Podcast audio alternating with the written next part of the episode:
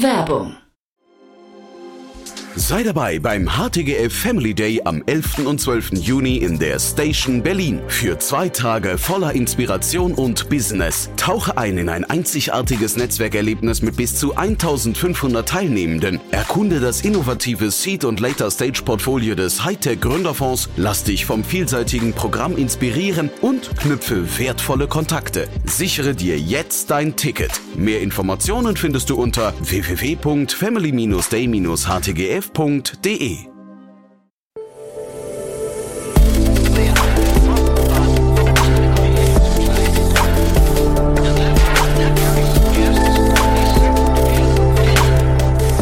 Startup Insider Daily.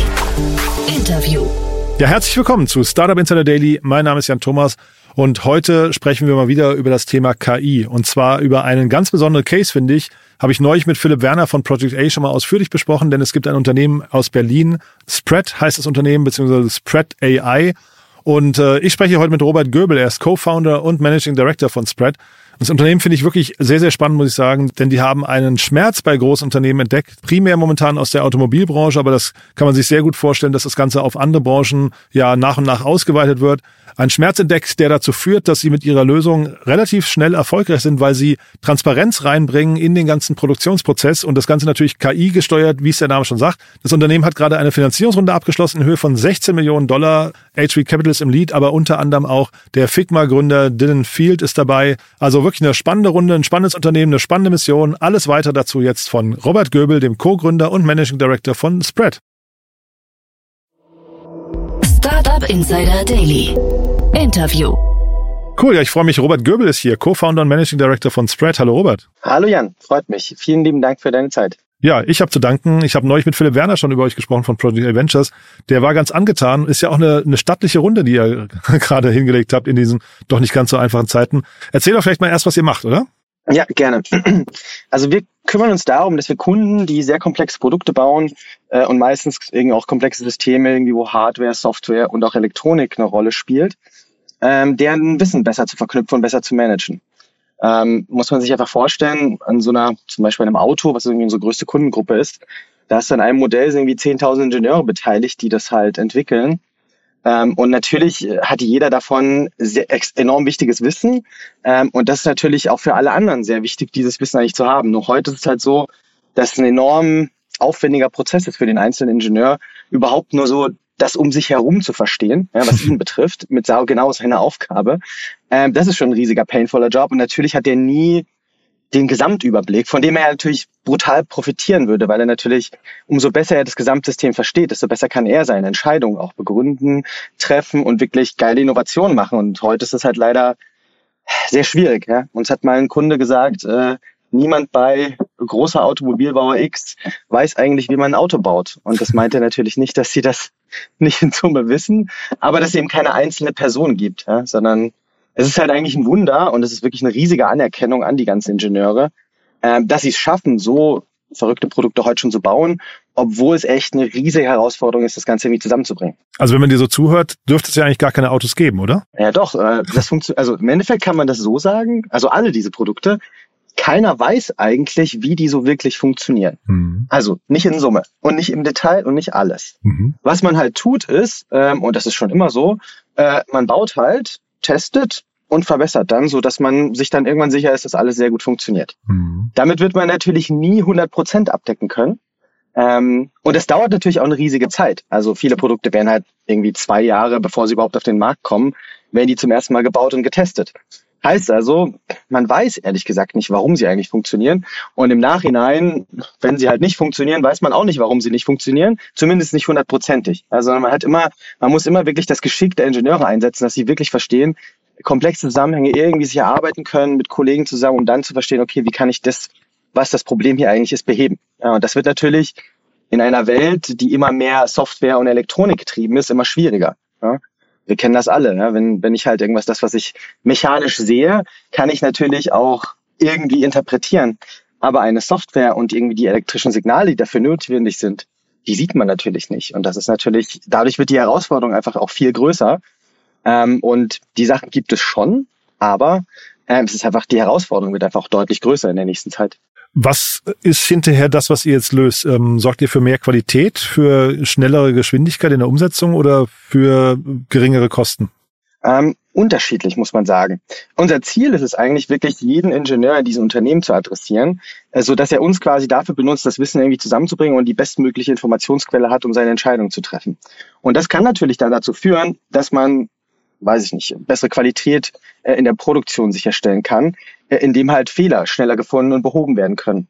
Es kann aber auch sein, wir haben einen anderen Case, wo wir halt dafür sorgen, dass in der initialen Entwicklung eines Kabelstrangs einfach schon optimiert wird, ähm, und zwar im Gesamtsystem optimiert wird, sodass wir irgendwie ein Kilogramm wie bei jedem Fahrzeug sparen können. Ähm, das heißt, es sind unterschiedliche Ansätze. Im Endeffekt, das ist auch die Herausforderung für uns, wir müssen uns ganz konkrete Cases bei den Kunden suchen, mit denen wir erstmal reinkommen. Und dann die Daten, die wir dort vernetzen und immer mehr Daten, die wir dort vernetzen, äh, wertvoll an ganz vielen Stellen einsetzen, die wir vielleicht heute noch gar nicht kennen auch. Also ähm, weil eben im Endeffekt, was bilden wir ab? Wir bilden irgendwie ab in einem Netzwerk, wie so ein Produkt funktioniert. Und den Mehrwert wird es an ganz vielen Stellen geben. Ja, für uns ist deswegen wichtig, ganz, ganz klare Cases haben, um bei einem Kunden erstmal zu landen. Wir reden immer von sehr großen Kunden, Enterprise Sales und so weiter. Und dann zu schauen, wenn wir einmal drin sind, wie können wir uns so ausbreiten, äh, dass wir unseren Mehrwert halt maximieren und am Ende irgendwann eben 200.000 Ingenieure äh, bei Volkswagen als potenziellen User haben. Hm. Diese 200.000 Ingenieure bei Volkswagen, also nehmen wir mal einen abstrakten, du hast ja gesagt, 10.000 Ingenieure sind involviert bei dem Auto. Ähm, ich rechne ja. jetzt mit einer diplomatischen Antwort, aber ihr habt ja dieses Punkt AI in, unsere, in eurer, ähm, eurer URL. Mhm. Es gibt ja die ganze diese Debatte, welche Rolle spielt überhaupt noch der Mensch im Zeitalter von AI? Wie, wie verändert sich das in eurem Szenario jetzt gerade? Aber uns erstmal sehr wenig, ehrlich gesagt, weil im Endeffekt, was wir gerade tun, ist, wir helfen den Helden, die eigentlich diese Produkte entwickeln, einfach eine bessere Informationsbasis zu haben, um einfach schneller zu sein. Weil von denen hat keiner Lust, ewig nach Informationen zu suchen. Äh, und dann eben immer mehr komplexe Wirkketten und komplexe Zusammenhänge voneinander abhängig zu verstehen. ich gebe dir ein Beispiel. Ähm, ein Ingenieur muss heute auslegen, wie so ein kleiner Computer in einem Fahrzeug halt spezifiziert ist. Was hat der irgendwie für eine CPU und so weiter. Ähm, vielleicht kann der das aber optimieren, wenn der weiß, dass fünf seiner Nachbarbereiche ja auch verschiedene Geräte da so auslegen und weil er weiß, welche Software drauf läuft und weil er weiß, wie diese Kommunikation eigentlich funktioniert und damit kann er plötzlich das Gesamtsystem optimieren, indem er einfach einen kleineren, einen kleineren Computer da reinpackt und da wird, dadurch wird es günstiger, dadurch haben wir weniger Gewicht und so weiter und so fort. Solche Zusammenhänge sind halt heute enorm schwierig sich zu erarbeiten. Das tun die natürlich, deswegen kriegen die auch immer noch so gute Sachen hin. Aber ja, wenn man trotzdem einfach, wir wissen ja alle, dass ein Mensch halt nicht Millionen von Abhängigkeiten im Kopf halten kann, aber ein Computer kann das ja schon. Und das ist da der, am ersten Schritt wirklich die große, der große Vorteil, dass man das, was sowieso eigentlich im Unternehmen vorhanden ist, aber wirklich nutzbar macht und zu allen zusammenbringt. Und AI selber ja, ist ja dann die Frage, okay, was kann ich denn optimieren? Ja, kann ich denn auf Basis dieses Wissens, was da ist, was ja aber trotzdem von Menschen kommt, vielleicht Optimierungen machen im Gesamtsystem, die ich halt heute einfach als Mensch selber nicht lösen könnte. Und zu dem Schritt zu kommen und dann zu sagen, ich mache einen Vorschlag, wie eben, mach doch die Kabel ein Stück dünner an dieser und dieser Stelle, dadurch mhm. sparen wir Gewicht, weil wir brauchen das einfach nicht. Ähm, das sind erstmal Hilfen wirklich. Ja, also bis quasi so diese, diese Ansätze, die wir vielleicht gerade überall sehen, Generative AI und so weiter, das sind sicherlich Sachen, die man denken kann. Ähm, aber da sind wir noch nicht. Also weder wir als Company noch der Kunde vor allem, mhm. ja, sondern die sind wirklich erstmal dabei, da sind so viele Sachen erstmal zu lösen. Ähm, aber das Wichtige ist für uns, dass wir letztlich diese Informationsbasis natürlich perfekt verknüpfen, um dann irgendwann in die Lage zu kommen, sowas wirklich effizient einzusetzen. Ähm, und das ist gerade, woran wir wirklich arbeiten ähm, und wo wir auch den größten Mehrwert sehen. Mhm. Klingt aber auch so ein bisschen so, als wäre eine KPI für euch so die Zufriedenheit der Mitarbeiter, ne? Oder der Ingenieure oder Helden hast du sie gerade genannt. Ja, auf jeden Fall. Ähm, und das Verrückte ist ja auch, dass in unserem Sales-Prozess das ja auch so funktioniert. Was tun wir eigentlich? Wir kommen zu einem Kunden und müssen irgendwie Daten um ihn herum vernetzen und dann ihm halt einen, einen Mehrwert liefern. Ja? Und wer ist unser nächstbester Kunde? Natürlich der Kollege, der auch mit am Tisch sitzt äh, und der das Ganze danach auch haben will, weil er zwar einen leicht anderen Use Case hat, aber im Endeffekt ja auch nur verstehen will, wie die Zusammenhänge im Produkt sind. Deswegen glauben wir, dass es so ultra powerful ist, auch going forward, wie gut wir es schaffen, abzubilden in einem Datenmodell, wie so ein Produkt wirklich logisch funktioniert. Mhm. Ähm, und deswegen natürlich, wenn der eine glücklich ist, wird er das dem anderen erzählen äh, und der wird es wieder dem anderen erzählen. Und irgendwann sind wir halt in dem Modus, dass wir, ja, dass wir einfach Cases vorgeschlagen bekommen von den Kunden. Und das haben wir heute schon, dass wir eher in manchen Fällen sogar wirklich da dran sind, dass wir Sachen vorgeschlagen bekommen, hey, wir könnten doch das und das auch tun, ähm, aber schauen müssen, dass wir unsere Plattform, also unsere technologische Plattform darunter noch stärken, äh, dass das eben nicht zu individueller Aufwand wird, sondern dass es eben wirklich etwas ist, was skalierbar ist. Ähm, und das ist natürlich eine schöne Situation, äh, drin zu sein, aber trotz allem heißt es natürlich auch, viel Arbeit erstmal weiterhin. Ja, das wollte ich mich fragen. Dein Onboarding-Prozess, den du gerade beschrieben hast, klingt so, du sagst ja irgendwie Daten um ihn herum vernetzen, dann guckt der Kollege zu. Das klingt sehr manuell noch, ne? Ähm, aber perspektivisch muss das ja wahrscheinlich ein vollautomatisierter oder weitestgehend automatisierter Prozess sein, ne? Ja, ist es heute auch schon in den definierten Cases, die wir haben. Also ein Beispiel, wir optimieren in der Produktion äh, wie, wenn ein Fehler entsteht äh, in der Produktion mit dem elektrischen Bauteilen, optimieren wir, wie schnell der Fehler gefunden werden kann. Also bei dem mhm. Werker wirklich. Der hat dann ein System vor sich und sieht halt einen Vorschlag, guck mal, zu 90 Prozent ist der Fehler wahrscheinlich dort. Dann sieht er das in 3D und kann das, kann da drauf zugreifen. Das ist ein Case, ähm, die Frage ist ja mal, welche Quelldaten brauchen wir eigentlich?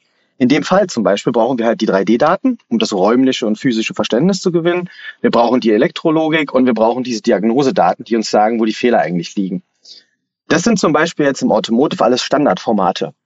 Und Standardformate kann man natürlich immer wunderbar importieren, vernetzen und dann mit einer gewissen Logik, die wir dann dahinter haben, halt wieder einsetzen. Das heißt, in dem Fall ist das wirklich automatisch. Und das ist, was ich meinte, so ein bisschen, das sind so die Cases, wo man halt, gerade wenn man so einen großen Enterprise-Kunden gewinnen will, muss man halt hingehen. Man braucht einen sehr, sehr konkreten großen Schmerz bei denen.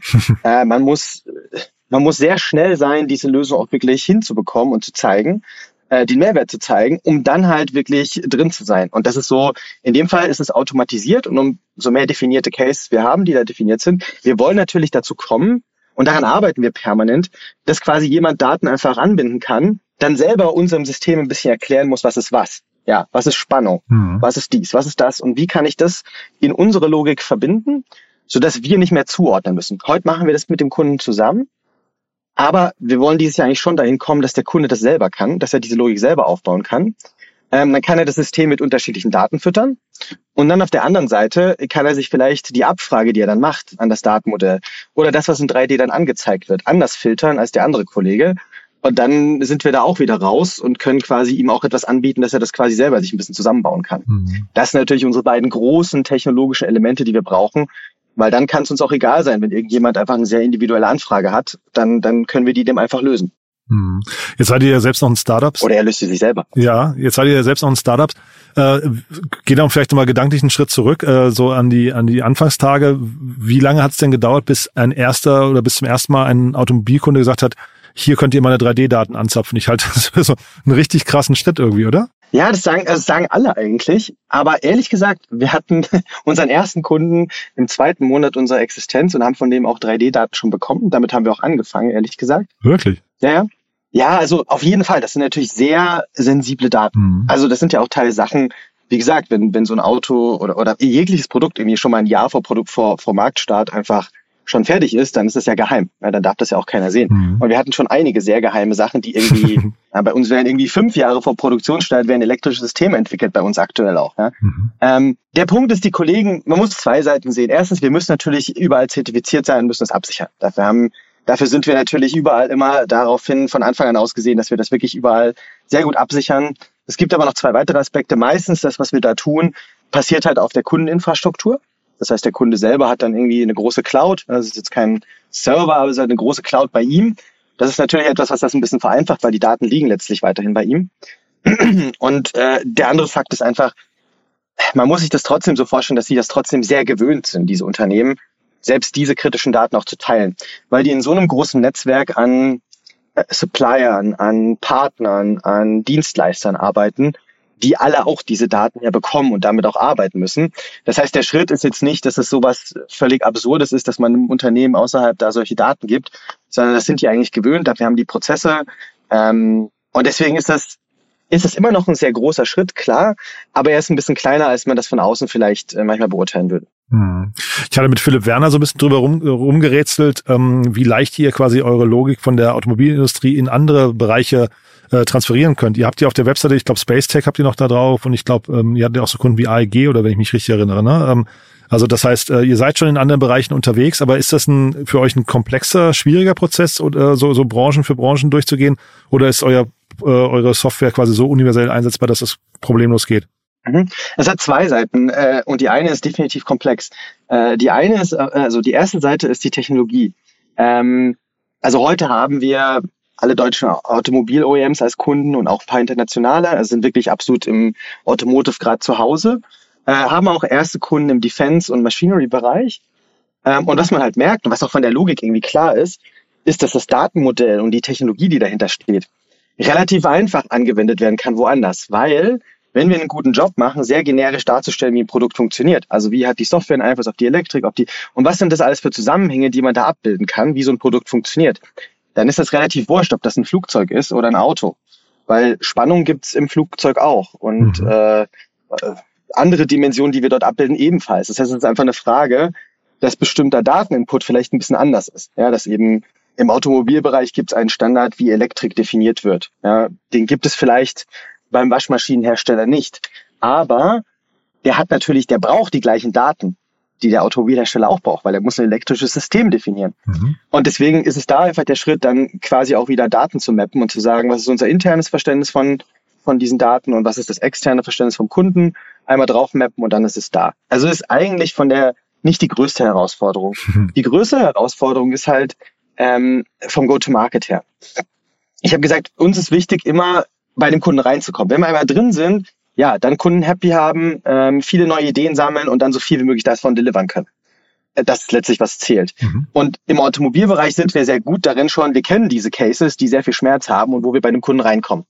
Das kennen wir. Wir wissen also, wie diese Struktur funktioniert. Mhm. Äh, bei allen anderen muss man sich das natürlich Schritt für Schritt erarbeiten. Weil, ein Beispiel. Natürlich funktioniert der Case, einen Kabelstrang zu optimieren, dass der leichter wird. Die gleiche technische Logik, die funktioniert auch bei einem Kran oder bei einem großen Bagger. Aber interessiert den Kranhersteller das so mhm. sehr, ob der da ein Kilogramm rausholt bei 40 Tonnen? Wahrscheinlich nicht so sehr. Und selbst wenn es mhm. drei Kilo sind, auch nicht. Ja? Das heißt, der, der Schmerz dort ist vielleicht an einer anderen Stelle größer.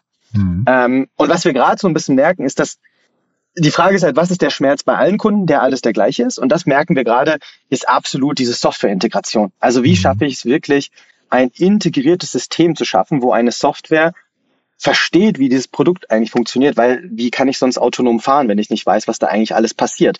Oder wie kann ich nicht irgendwas autonom steuern? Und viele solche Sachen, das ist sehr spannend, weil das sind eigentlich die Cases, die wir bei allen Kunden sehen.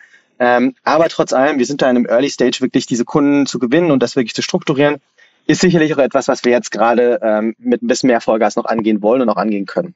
Und diese Software von euch, dieses integrierte System, sagst du gerade, ähm, ist das eine Standalone-Version hinterher? Also muss der quasi der Ingenieur nochmal ein zusätzliches Tool lernen, eine zusätzliche Plattform nutzen oder ist das irgendwie integriert in andere Systeme? Äh, mit integrierten System meinte ich eigentlich, dass quasi das Produkt selber, also nicht unser Produkt, sondern des Kunden, das ist ein integriertes System, was Software irgendwie verbinden muss. Mhm. Aber die Frage ist ja trotzdem relevant. Ähm, also was ist unser? Also was wir tun ist, wir versuchen letztlich verschiedene Systeme, die Logik aus verschiedenen Systemen zu verbinden. Es gibt ja schon sehr lange auch den Anspruch, irgendwie Produktdaten verständlich zu machen.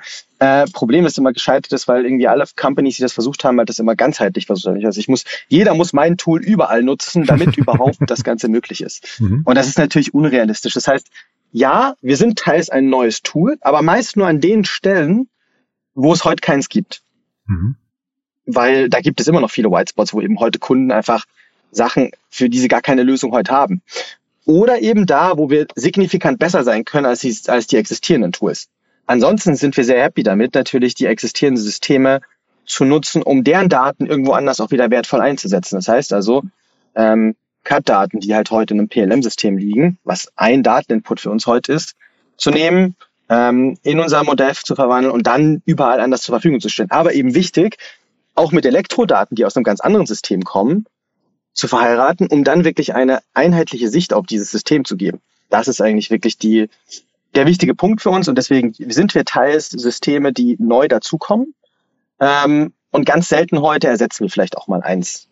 Tragt ihr eigentlich irgendeine Art von Risiko? Also wenn jetzt Produktfehlentwicklungen passieren ähm, oder keine Ahnung, Autos plötzlich stehen bleiben oder ähm, das Lenkrad in die falsche Richtung steuert oder sowas, sind das Dinge, die die auf euch zurückfallen könnten oder ist das kommt also seid ihr quasi nur das Informationsmedium und äh, verantwortlich sind ja trotzdem der Ingenieur?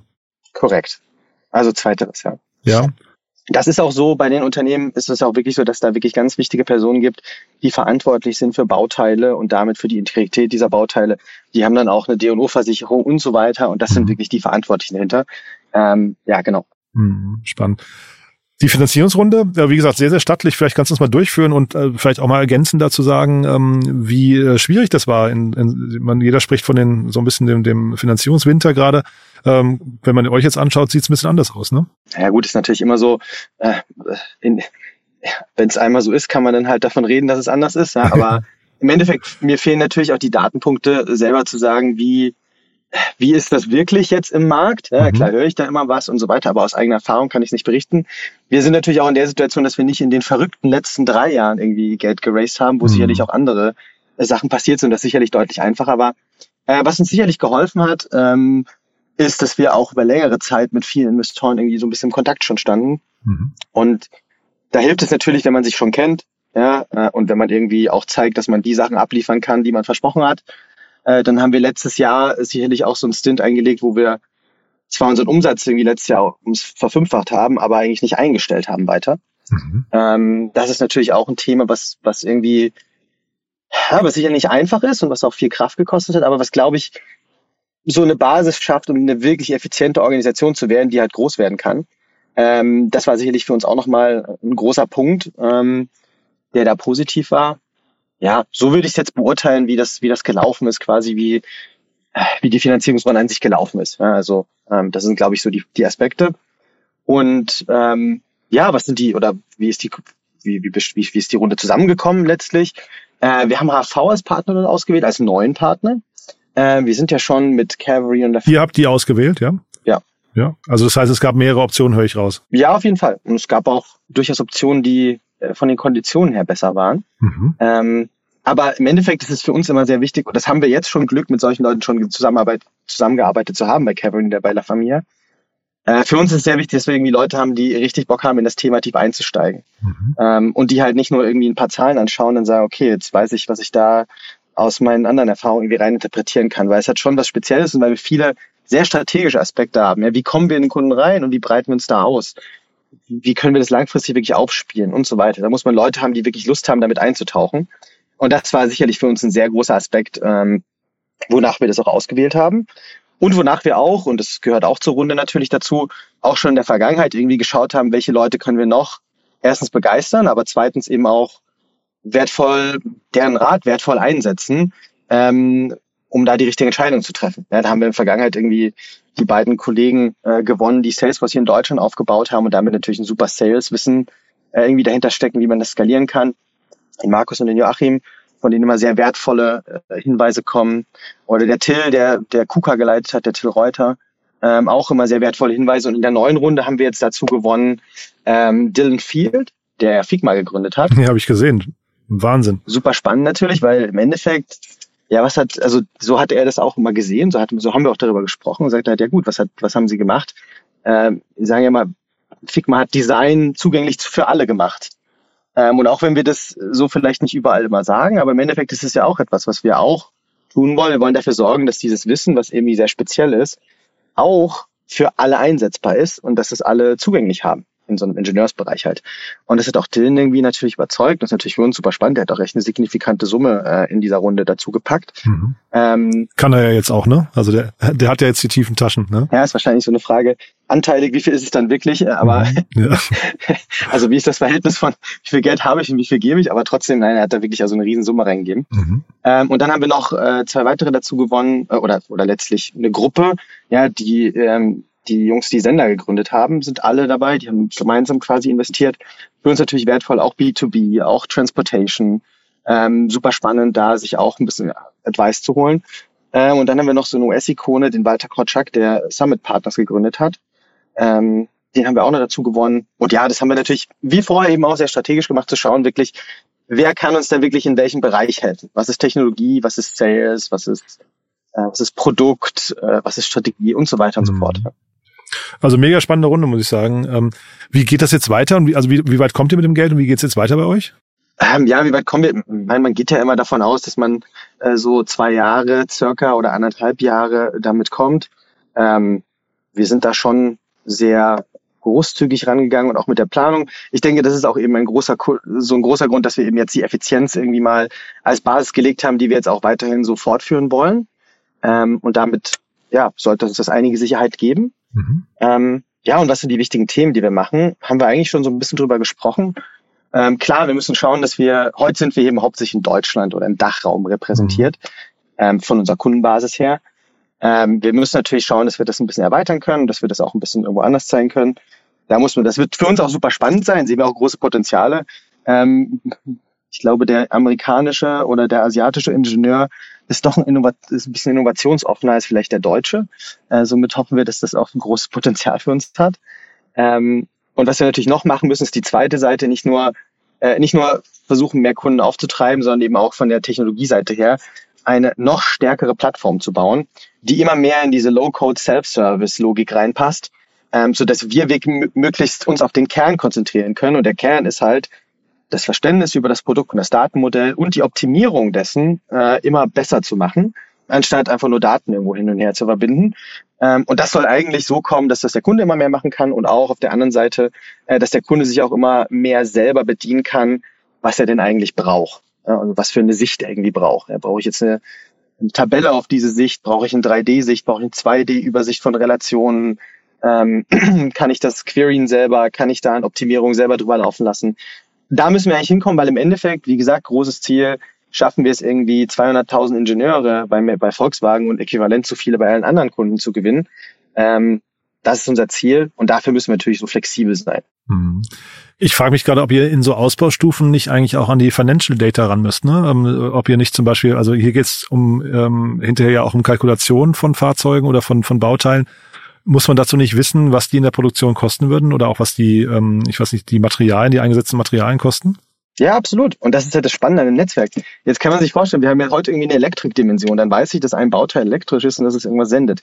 Äh, wenn ich dann die, die Finance-Dimension auch auf dieses gleiche Netzwerk bringe, ja gut, dann weiß ich, dass dieses Teil, was auch elektrisch ist und was auch vielleicht eine Software drauflaufen hat, aber x Euro kostet vom Material. Mhm. Äh, dann weiß ich vielleicht die Arbeit, die in die Software gesteckt wurde, die ist auch wieder y Euro wert. Äh, dann kann ich irgendwie, was wir auch heute viel schon tun, ist Funktionen also wirklich Funktionen darauf zu vernetzen. Das heißt, was ist eigentlich, welche Funktion wird eigentlich durch welche Bauteile und durch welche Softwarevarianten und durch welche Hardware äh, und durch welche Elektrikvarianten abgebildet? Oder wir können das noch weiterdenken, irgendwie in Richtung Nachhaltigkeit. Was für ein Footprint habe ich und wie kann ich diesen verändern? Weil das ist ja das Verrückte daran, wenn ich den Gesamtzusammenhang kenne und dann sagen kann, okay, aus Grund dessen, dass ich bestimmte Sachen, ob nach bestimmten Sachen durch eine AI optimieren lasse, komme ich plötzlich dabei raus, dass mein Produkt nachhaltiger wird. Und da wäre heute halt schwierig jemand drauf gekommen. Mhm. Einfach weil ich dafür 150 Kollegen hätte anrufen müssen und zu verstehen, ob dieser Zusammenhang so noch valide ist oder ob ich damit irgendwo anders wieder was kaputt mache, was dann einfach nicht mehr funktioniert. Ja, mega spannend. Und ein anderes Thema, was mir gerade eingefallen ist, sind äh, Dokumentation, wäre eigentlich auch ein Thema für euch. Ne? Ich versuche gerade so ein bisschen rauszufinden ähm, oder für mich zu eruieren, was so die nächsten Schritte noch, wenn ihr jetzt quasi einmal drin seid bei einem Unternehmen, was dann so als nächste Schritte kommen können. Dokumentation müsste eigentlich ganz gut passen, ne? Ja, Dokumentation machen wir heute sogar teils. Ach ja. Wir haben heute einen Case, wo wir äh, einem Kunden quasi, der macht Folgendes, der ist Maschinenbauer, äh, der liefert seinem Kunden ein, ein Maschinenportal und auf diesem Maschinenportal kann er quasi sein Produkt, was er bei sich in der Werkstatt hat oder in, in, in der Halle hat, ähm, sehen in 3D. Er kann dann sehen, was für Ersatzteile hat er da zur Verfügung, äh, wenn es Fehler gibt, was gibt es für Troubleshooting. Also er hat quasi eine Dokumentation vor sich, die eben nicht mehr äh, irgendwie das, ja, die PDF ist oder das ausgedruckte, was auch immer, sondern halt viel intuitiver und wo er sich durchklicken kann. Das ist ein mhm. Thema, was auch sehr spannend ist ähm, und was aber letztlich ja wieder dazu führt, schaffen wir es, ein System zu bauen, was sehr viel Information über das Produkt, über jegliche Produkte halt herausbringen kann, dann wird das an sehr, sehr vielen Stellen wertvoll sein. Und genau wie du das schon innerhalb von kürzester Zeit von A nach B interpretierst, machen das unsere Kunden natürlich auch. Mhm. Und das ist natürlich das Schöne daran. Und das macht doch sehr viel Spaß, muss man sagen. Und sag mal, euer Thema, wäre das ohne AI auch gegangen? Hm, bis zu einem gewissen Grad schon. Also man muss ja auch, man muss es vielleicht auch manchmal umdrehen. Also, weil das ist, ist ja auch, klar, ist aus einer Finanzierungssicht, aus einer externen Sicht oft so. Aber ist es wirklich so gut, alles mit AI zu lösen, einfach weil AI dann draufsteht? Meistens eigentlich nicht, weil gerade. Spannend, dass es von Fall, dir kommt, ja. ja. naja, definitiv, weil, weil das hat auch eine Logik bei uns, weil wenn ich heute, also wenn ich eine AI auf bestimmte Aspekte anwenden will, die jetzt automobilrelevant sind, dann kann ich die halt nicht mehr anwenden äh, auf eine Waschmaschine. Wenn ich also so generisch wie möglich bin und so deterministisch wie möglich bin, also wirklich, dass ich die Ergebnisse auch noch nachvollziehen kann und auch den Weg dahin nachvollziehen kann, dann fällt es mir natürlich im ersten Grad leichter, das auch woanders hin. Also für uns ist immer die, die Challenge quasi, so viel Kontext wie möglich, so nachvollziehbar wie möglich in das Informationsmodell reinbringen. Oder eben auch über eine AI, die irgendwie andere Sachen vergleicht, aber dann ist es nicht so nachvollziehbar, was wir da reinbringen. Und dann diesen Kontext so zu verwenden mit einer AI, dass wir halt ganz, ganz andere Einblicke noch geben können. Weil das ist ja etwas, was, was dann immer genutzt werden kann. Ja? Und, und das ist, das ist, glaube ich, das für uns das Wichtige ist. Und deswegen ist für uns auf die Frage eigentlich besser, können wir dieses Problem eigentlich ohne AI lösen, nämlich deterministisch, oder ist vielleicht eine andere Möglichkeit drin. Also so muss es eigentlich sehen. Hm. Ja, spannend. Du, ich hatte mir noch zwei Dinge hier notiert, die ich kurz noch ansprechen wollte, die du für so einen Nebensatz hast fallen lassen. Einmal dieses Thema Umsatz verfünffacht, ohne neu einzustellen. Was ist so da die, die, das Geheimnis dahinter?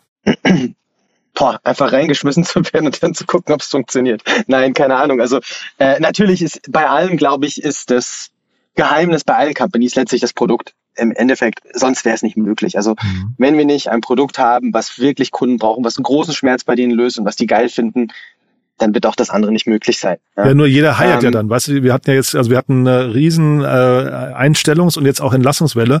Äh, das kommt ja genau daher, weil jeder denkt, ich kann meinen Umsatz eigentlich nur skalieren, indem ich neue Leute rein, reinhole. Bei euch war es ja scheinbar anders.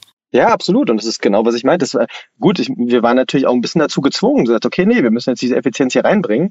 Lass uns das jetzt tun. Ja, ähm, und ja, und dann musst du dir halt Gedanken machen. Für uns war es der Gedanke eben, wirklich ganz stark in eine Plattform zu investieren. Das, was wir da investiert haben, äh, weil es eben dazu geführt hat, dass man einfach generischer agieren kann und plötzlich mehr, eigentlich mehr Cases lösen kann bei einem Kunden, ähm, weil wir einfach generisch die Elemente, die wir in einem Use Case im Einsatz haben, auch wieder rekombinieren können, woanders im Einsatz haben.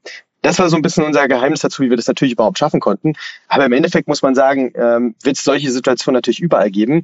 Und äh, mir hat jemand, den ich sehr schätze, gesagt, äh, dass äh, diese Zeit, wo es hart wird und wo man wirklich auf Effizienz schauen muss, schätzt die. Ähm, und zwar seid, seht euch glücklich, dass ihr diese erlebt habt, weil das sind die Zeitpunkte, wo man halt skalierbare Companies baut. Ähm, weil alle, die das halt nicht tun und die immer nur einstellen, die ja haben wir doch ein Problem irgendwann, weil irgendwann kommt die Frage, wie effizient können wir eigentlich sein? Mhm. Und wenn man das nicht früh aufbaut, äh, das auch zu können, wird es später nicht unbedingt einfacher. Ja? Mhm. Super spannend. Du, dann letzte Frage noch mal kurz, euer Exit-Kanal, euer Exit-Szenario, wie sieht das aus? Also ähm, ist das hinterher, weil, sag mal, ihr seid ja jetzt irgendwie, es wäre ja wahrscheinlich nicht denkbar, dass ein VW oder sowas, du hast jetzt mehrfach VW genannt, deswegen das als Beispiel, ähm, dass die euch übernehmen, das wäre ja wahrscheinlich eher so eine, weiß nicht, du hast Salesforce vorhin kurz erwähnt, äh, sind die so ein Kandidat oder eher so eine Wirtschaftsprüfer, Beratergesellschaft irgendwie oder ist es dann doch ein Börsengang? Ja, also wir haben eigentlich null Interesse daran gerade, muss man sagen. Äh, wir glauben sehr daran, dass wir dadurch das, was wir hier aufbauen, dass es wirklich sehr groß werden kann mhm. und deswegen wir auch nicht wirklich gerade rumlaufen und irgendwie überlegen, wer könnte ein Akquisitionskandidat sein. Die Logik ist natürlich richtig, die du sagst, ja, dass das bestimmte nicht sein werden, bestimmte sein könnten, aber es aktuell nicht so mit uns nur im Entferntesten mit beschäftigen und ähm, ja, dann ist ein Börsengang und das dann wirklich groß machen schon eher der Weg, den wir eigentlich gerne gehen würden. Aber es ist natürlich jetzt absolut weit weg davon, heute wirklich mhm. realistisch zu sprechen. Ja, nur ähm, zu sagen, hey, wenn es ein Weg ist, dann ist es auf jeden Fall eher der. Das heißt, die Frage kriegt man aber gerade von Investoren auch nicht gestellt. Also man muss sich, man muss sich mit dem Szenario gar nicht beschäftigen. Wenn man ein gutes Produkt hat und einen großen Markt und einen Pain löst, muss man gar nicht äh, beantworten können, wie das Exit aussieht, das Exit-Szenario. Na gut, ich würde sogar anders formulieren. Also wenn mich ein Investor jetzt an diesem Stage fragen würde, so, erklär mir mal, wie das Exit-Szenario aussieht, dann mich sein, da bist du leider der Falsche, weil Sehr gut. da müssen wir echt noch ein bisschen was tun. Cool. Du, das ist also eine spannende Mission, muss ich sagen, auf der jeder Seite. Ich bin sehr gespannt, wie es weitergeht. Ähm, Gibt es Dinge, die dich nachts, nachts nicht schlafen lassen? Ja, auf jeden Fall, natürlich. Äh, Technologie einfach. Wie schaffen wir es, äh, wirklich diesen, äh, diese, diese Ausbreitung beim Kunden so flexibel wie möglich zu machen, dass wir es schaffen, dass ein Kunde da eben drauf zugreifen kann, äh, dann alle, also dass wir diesen Netzwerkeffekt eigentlich innerhalb von Kunden kreieren können. Ja? Mhm. Da kommen halt dann Leute, weil die sagen, hey, ich weiß, ihr habt die und die Informationen, die habe ich heute nicht. Ich brauche die auch, kann ich bitte auch. Und erstens diesen Effekt zu kreieren und zweitens den dann auch delivern zu können an dem Punkt. Ähm, das ist sicherlich so das, was am meisten einem ja, es macht natürlich auch Spaß, natürlich ein mhm. sehr interessantes Thema, das sich damit zu beschäftigen. Aber das ist wirklich das, was einen am meisten beschäftigt, muss man sagen. Robert, du, dann drücke ich die Daumen für die nächsten Schritte. Ähm, ich habe das Gefühl, wir haben nicht zum letzten Mal miteinander gesprochen, aber für den Moment haben wir was Wichtiges vergessen? Nee, alles gut. Cool. Du, dann lieben Dank und weiterhin viel Erfolg, ja? Lieben Dank, Ern. Danke für deine Zeit. Freut mich auch. Und ja, lass uns bald mal wieder sprechen. Super. Bis dahin, ne? Ciao. Viele Grüße. Tschüss. Startup Insider Daily. Der tägliche Nachrichtenpodcast der deutschen Startup-Szene. Ja, das war also Robert Göbel, der Co-Gründer und Managing Director von Spread. Ich habe es ja gesagt, ein super spannendes Thema. Ich fand es auf jeden Fall extrem plausibel, was äh, Robert erzählt hat. Extrem spannend, sehr schlaue Gedanken, finde ich, ein toller Blick auf den Markt und sehr ehrlich und authentisch geantwortet. Hat mir großen Spaß gemacht, wenn es euch auch so geht. Gerne weiterempfehlen. Vielleicht kennt ihr jemanden, der in der Automobilindustrie unterwegs ist der oder die sollten auf jeden Fall hier mal reinhören. Ich glaube, das ist ein super interessantes Thema. Und ihr habt es ja gerade gehört, die Mitarbeiterzufriedenheit steigt durch den Einsatz von Spread, zumindest möglicherweise oder nach Eigenaussage von Robert. Und wenn die Mitarbeiterzufriedenheit von euch steigen sollte, dann guckt euch mal unser Jobboard an. Wir suchen nämlich auch gerade Mitarbeiter. Auf www.startupinsider.de findet ihr nicht nur unsere Plattform, ihr findet dort auch unseren Jobbereich mit den offenen Stellen. Wir suchen unter anderem im Bereich Content, im Bereich Sales, im Bereich Tech und Data. Wir suchen Werkstudenten und wir freuen uns auch über Initiativbewerbungen von Menschen, die einfach nur sagen, die Startup-Szene ist cool, Startup Insider ist cool. In beiden Fällen haben sie recht und dann sagen, da möchten sie sich gerne entfalten, wissen aber noch nicht wie, dann einfach gerne mal melden. Wir freuen uns über jede Initiativbewerbung von Leuten, mit denen es Spaß macht zu arbeiten. Ja, dafür danke und auch gerne diese Informationen weiterempfehlen. Vielleicht kennt ihr jemanden im Bekanntenkreis, der oder die zu uns passen könnten. Ja, das war's von meiner Seite. Euch einen wunderschönen Tag. Vielleicht hören wir es nachher nochmal wieder. Falls nicht nachher, dann hoffentlich spätestens morgen. Bis dahin, alles Gute. Ciao, ciao.